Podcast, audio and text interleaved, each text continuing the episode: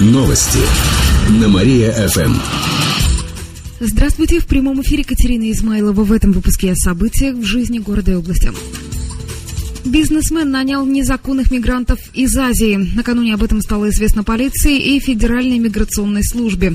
Иностранцы проработали в области почти полгода. Гендиректор фирмы устроил троих мужчин из Закавказья на стройку.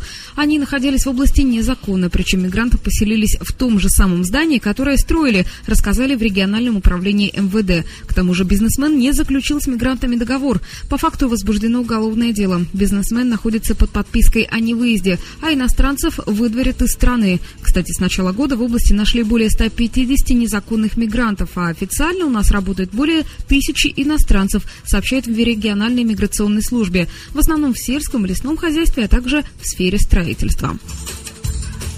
Мост в Коминтерне капитально отремонтируют. Он пролегает через реку Масленка по улице Павла Корчагина на въезде в Коминтерн.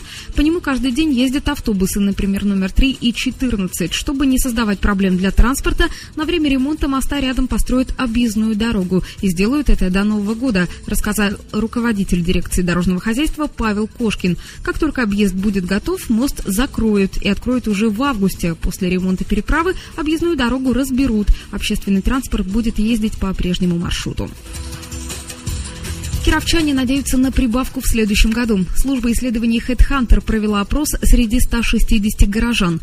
Выяснилось, что больше половины из них рассчитывают на повышение зарплаты в новом году. Сотрудники компании также мечтают об интересных проектах и продвижении по службе. Более 10% хотят, чтобы им увеличили премии и платили их чаще. Каждый третий уже сообщил начальству о своих желаниях. Более 40% еще собираются это сделать. Остальные решили промолчать. Работники не знают, как попросить прибавки. Они некоторые и вовсе боятся. Те, кто решился на просьбу, сделали это при личной беседе. При этом половине отказали, а почти 10% опрошенных признались, что начальство делает все, чтобы надежды сотрудников не оправдались. Зато остальные считают, что руководители идут навстречу подчиненным.